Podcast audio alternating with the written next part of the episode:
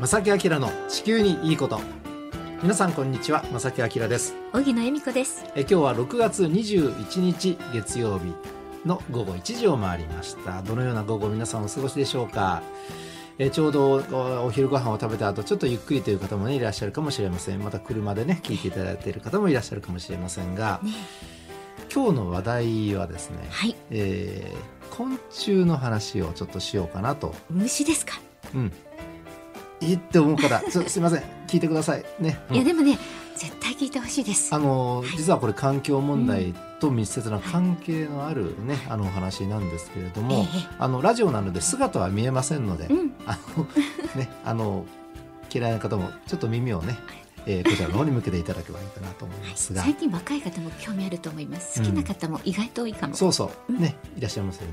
実は昆虫たちというのはすごく僕たちにねいろんな警鐘を鳴らしてくれているんですね。そのあたりをね今日お話ししたいと思います。この番組は公益財団法人兵庫環境創造協会の提供でお送りします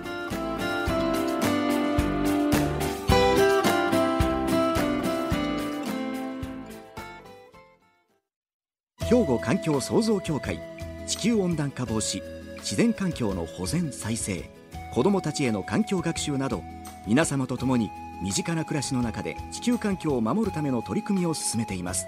人と自然が共に生きる21世紀の豊かな環境づくりを兵庫環境創造協会。さて皆さんまずはですねこちらの音をちょっと聞いてみてください。なんか聞こえてきましたね。あれさて何の音でしょな、な、何？何でしょう？皆さん。う川の流れてる風も吹いてる音。風の音？いや皆さん実はこれははい。蜂の、まあ、集団なんでしょうね。蜂の音なんですよ。蜂の羽音というのかな。もうそれを聞いたらああっていうねうん。想像が膨らんできた方も多いかもしれませんね。これ蜂の音なんですね。で蜂って言ったらやっぱり刺されると怖いとかね痛くて怖いとか、ね、あのそういうあまりいいイメージを持っていらっしゃらない方も割と多いかなとは思います。はい。でもね実はね、えー毎年5月の20日もう過ぎてしまいましたがこの日はですねワールドビーデイ世界蜂の日。蜂の日があるんですよ。5月20日。蜂の日。うん、はい。でこれなんでこの日がね初の日かというと、えー養蜂がかなり盛んなねスロベニアで初めて養蜂技術の開発に携わったアントン・ヤンシャさんという方の誕生日うん。なんだそうです。そうなんですね。うんちなみに3月の8日ははい。ミツバチの日ということで、割とこういう記念日があったりしてええ。割と親しまれてもいるんですね。なるほど。でね蜂の種類なんですが、ええ。日本で確認されているだけでもおよそなんと4,000種類以上そんなに？なんですって。すごいですね。蜂蜜は大好きですけれども、なんか怖い蜂もいますもんね。そうなんですよ、ええ。あの攻撃性のある蜂は例えばスズメバチとかうん。アシナガバチとか、はい。ミツバチもねええ。時期によったら攻撃性があります。ああそうですか。で比較的危険性が低いのはクマンバチ。クマンバチとも言いますかね。クマバチ、それからドロバチ。ハキリバチなど。え攻撃性がすく危険がないんですか、うん、えクマバチクマンバよチとく言いか言いますすよね、ええうんでもね危険性は低いと言われてあます。そうですか。だからちょっと皆さん勘違いをねされているのかなと思いますけど、ええ。あのしましまよく入ったね結構大きい怖そうなやつ。あれが怖いですよスズメバチはい。になります。でその攻撃性のある方をね狩りバチって言うんですって。狩りをする蜂、うん。なるほど。名前通り。でミツバチこれも攻撃性はあるんですけども、はい。花粉や花の蜜を集める花バチというそういう分け方もあるんだそうです。なるほどで攻撃性の高い狩りバチはですね、はい活動時期は基本的には春から秋うんで暑い時期に攻撃性が特に高まると言われています。うん、だからこれから夏にかけて要注意なんですね。すねよくキャンプとかねはい行った時注意しなければいけない。うんで花鉢であるミツバチにとっては花の少ない夏は活動は緩やか休息の時期なんだそうです。なるほどうん、はいでそのミツバチは活動し始めの2月から3月と越冬準備中の10月から11月に少しだけ攻撃性が高まるというふうに言われてます。ですからこの時期はミツバチも要注意なんですね。ええうん、でね今日はそのミツバチ取り上げるんですがはい。ミツバチの1年というのはこんな感じになります。まず春から夏にかけては育児が盛んな時期でこれはですね花の蜜をね花の蜜をたくさん集める時期それからどんどんどんどんこう群れを作っていくで繁殖期に入っていきます。はい。でその群れコロニーが一定の大きさになると今までその中にいた女王蜂がそのコロニーの中の半分ぐらいの働き蜂とともに分かれていくんですって、へえ。うん、これ分蜂というふうに言いますうん分かれる蜂、うん分蜂分蜂蜂ですねえ、え。うん、だからこうやってどんどんどんどんこうグループが分かれていくんですね。うん。で夏場というのは花が豊富な高原とか北海道を除けば花の少ない時期にあたりますのでミツバチにとっては割とこう生活するには厳しい季節になります。で秋になると今度はね越冬するために十分な蜜を貯めなければいけない忙しいんですね。うん。うん、で冬は寒さの中で冬眠することはありません。春まで耐えなければいけないので、はい。まあ、なおかつ越冬中はですね通常産卵と育児は停止しますが春が近づくと女王蜂による産卵が始まりますので次の春ね。はい。なので貯めていた蜜と花粉の消費が激しくなる。そりゃあね冬眠しないんだったら大変ですよね。生きなきゃいけないその時のために、生活あの栄養とかを蓄えなければいけない。っていうことなんですね。でこのようにまあミツバチというのは1年過ごすわけなんですが、ミツバチというのはここからねちょっとずつ環境にかかってくるんですが、はい。花の蜜を集めるだけではなくて私たちの毎日の食事に欠かせない野菜や果物を栽培する農業の現場において果実を実らせるための受粉も行ってくれておりこます。れ大きいですよね。これは本当有名なね。うん、あのミツバチさんのお役目ですけれども。大事なお仕事になっている、うん。ねありがたいですよえね。でねこんなデータがあります。世界の食料の9割を占めると言われる100種類の農作物のうち7割は蜂が受粉。要するにあの花粉をね受粉させていると、え相当な役割というかねえうん、大役ですよね。あのミツバチってあの生態系だけじゃなくて人間にとってもすごく重要な役割を果たしてくれるわけですね。本当に、でねええ。蜂によって受粉することで実る主な作物ちょっと調べました。はい。ざっと読みますよ。はい。リンゴうん。アーモンドはい。アスパラガス、うん。ブラックベリーブロッコリー芽キャベツキャベツカカオ人参カリフラワーセロリさくらんぼナスニンニク、えーライチマカデミアナッツ、えーマンゴーナツメグ玉ねぎパッションフルーツ桃梨梅かぼちゃラズベリーポンカンスイカなどなどここまでは調べきりました。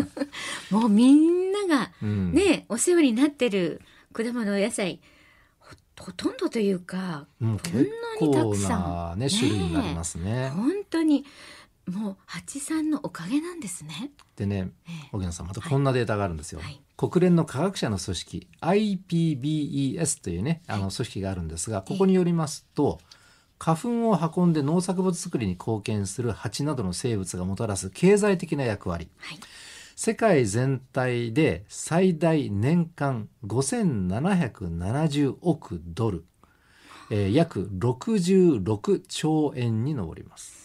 もうどれだけ感謝しないといけないんですかめちゃくちゃ稼いでくれてます。ねえ本当すごいですよね。だから経済効果の側面を見ても農作物の受粉を手助けする蜂などの生き物たちっていうのは本当に偉大な働きをしてくれるいや本当に偉大ですよね。あの小さな体で、と。うねん、えなのでやっぱり蜂さんたちはねちょっとこう、えーなんだろう巣巣の近く通るとねちょっとこう襲われたりすることもねよくニュースにありますけれども、ええ。でも彼らは彼なりにいろんな僕たちにいいことをしてくれるっていうことですよね。うん。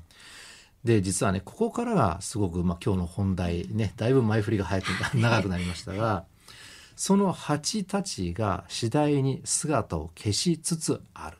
これは結構ニュースになったりもしてますなっね。てますよね、特に最近よくニュースにね目にするようになりました、うん。このあたりについてね後半にまた詳しくお届けしたいと思います。ここでね一休みしましょう。一曲お届けします。サニーデイサービスで雨。はい。で、ちょっと繰り返しになりますけども、えー花粉を運んで農作物作りに貢献する蜂などの生物がもたらす経済的利益、世界全体で最大年間5770億ドル、約66兆円に上ります。で、あの、先週もですね、お届けしましたけれども、はい今年は季節の進みがね、早くなっています。えー梅雨入りも平年よりも20日ほど早くなっていますので、暑さも早めにやってきているようなんですね。はい。なのでこれミツバチにとっても例年とは違うね、あのちょっと行動活動を余儀なくされているということでちょっとあのミツバチさんたちも苦労されてるのかなとちょっと推測するんですが、はい。実はねそんな蜂なんですが最近姿を消し始めてるという情報が入ってきております。ちょっとニュースでもね取り上げられたり、私も気になってました。あの日本でも各地ですねミツバチの大量死であるとかミツバチの巣に異変が見られて、あの皆さん日本ミツバチって荻野さんご存知だと思うんですが、はい。すごくあの数がね減ってしまって、なんとか保護しなきゃいけないっていうね、日本固有の蜂、はい。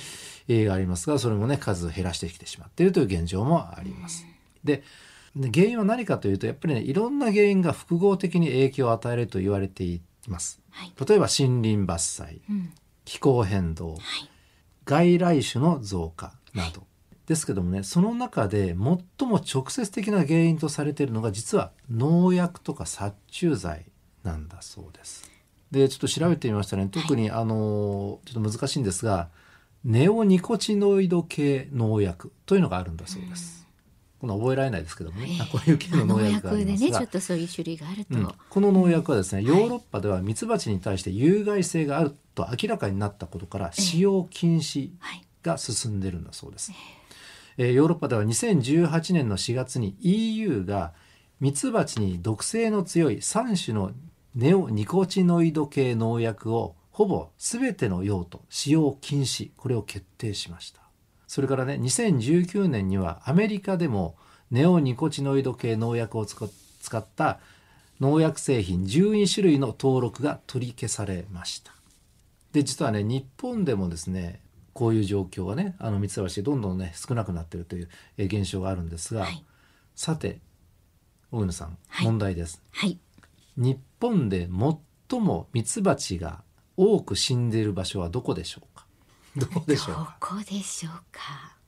まあ、あの農薬っていう話もあったので、うんうん場所で言うとそのあの都道府県とかではなくて農家さんが手を入れる畑とかうん田んぼとかっうんていう場所じゃないかなと思いますけれど、ね、そう田んぼとか畑って風景からしたらね日本古来の風景で本当に、まあ、自然の一部っていうふうに思っている方も多いと思うんですが実はそうなんですよ。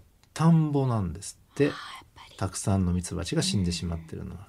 あの稲作に有害なカメムシを駆除するためにこのネオニコチノイド系農薬を空中散布するところが多いんですって。日本ってあの規制がまあ緩やかであまりうんあれはダメこれだダメっていうね海外諸国に比べると結構何でも使えるというか農薬に関してはこれもね、あのーまた改めてねこの番組の取り上げようかなと思いますけれども、あのー日本って本当に規制が緩いんですよ。ねそれはちょっと聞いたことがあります。うんはいあのー仲間でもそんな話をはい。ちょっとね、手元にはいろんな資料がなくてね詳しくはお伝えできませんけれどもあのアメリカとかねヨーロッパではこれはもうだいぶ前からもう使用禁止になってる食品添加物であるとか、はい。農薬であるとかそれが実はね日本ではまだまだなぜかあの禁止になっていない、ね。ねまあ、現状があります。はい。またねこの番組取り上げたいと思うんですが、ねぜひともねそれはうん。それで、うん。あのただねやっぱり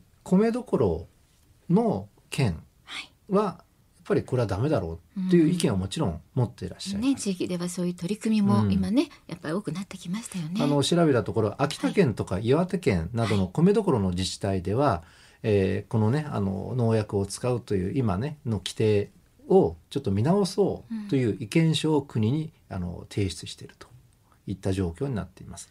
でまた全国の農家や消費者が10年以上にわたってずっとこのような声を続けて上げ続けてきてるんですね。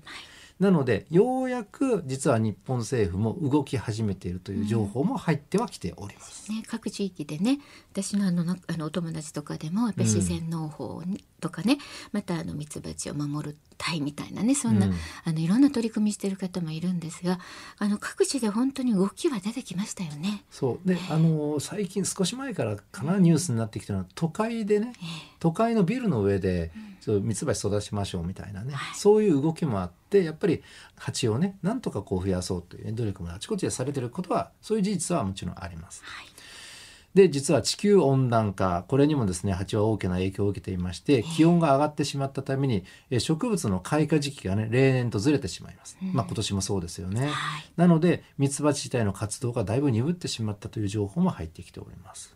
うん、でさらにですねこれ温暖化続くとミツバチにつく寄生虫も変化していってしまって、えー温暖化のために寄生虫が長生きして強くなったということなんだそうですね。なのでこれは蜂にはかわいそうな状況になっていると、天敵のようになっちゃうんですよね。うん、いった状況なんですね。はい。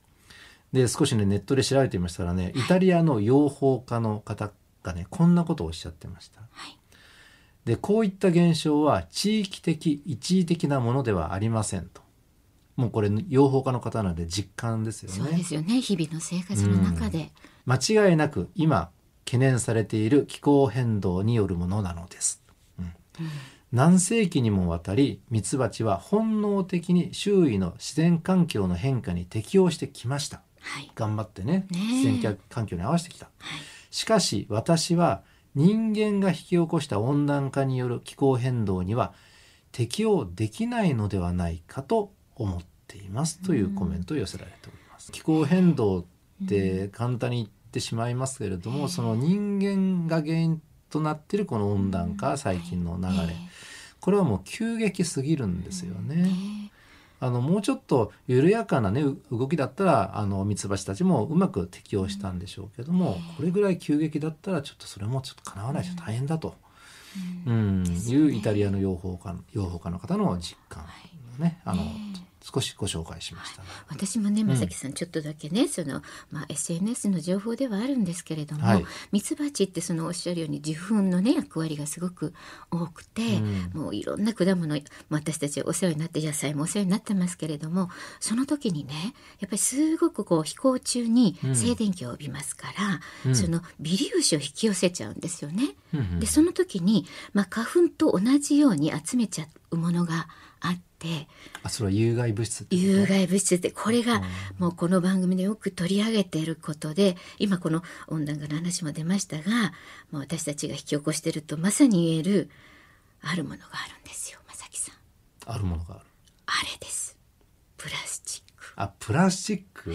それももうはあの発見というかね、えー分かったことでいっぱいついてたみたいです。ミツバチに付着していたマイクロプラスチック分析する研究がデンマークで行われてるというのが、ん。はい。あの学術誌の方でも掲載されてます。という情報がありました。いやーなんか入ってくる情報がいいもんじゃないのがすごく嫌です、そう残念ですけれども、うん。だからこそこう大切なね私たちの本当尊敬すべき虫さんですよねミツバチさんが。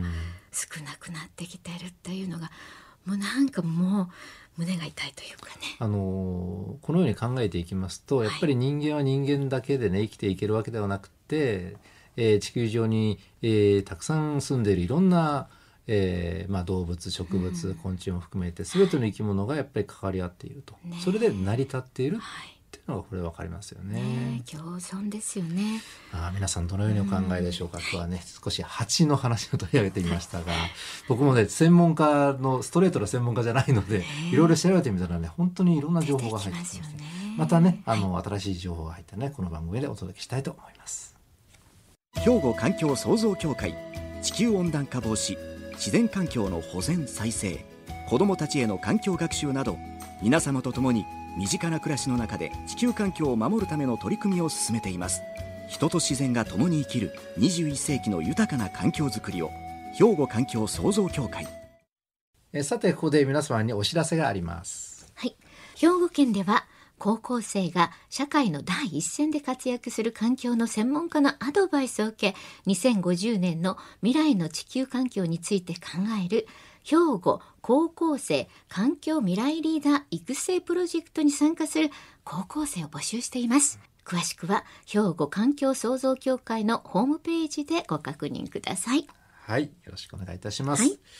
えー、ということで今日はですね虫のお話をしたわけなんですが、えー、こうやってねあのこの番組って地球環境のことをねあテーマに大きなテーマとしてあの、はい、やらせていただいておりますがそれぞれやっぱりいろんな関わりがいろんなとこにあるんだなっていうのが僕もいろいろ調べてみるうちに分かりました。えー、今日ね取り上げた蜂昆虫もそうですし、えー、海もそうですしねい。ろんな分野いろんなそのカテゴリーというのかな、うん。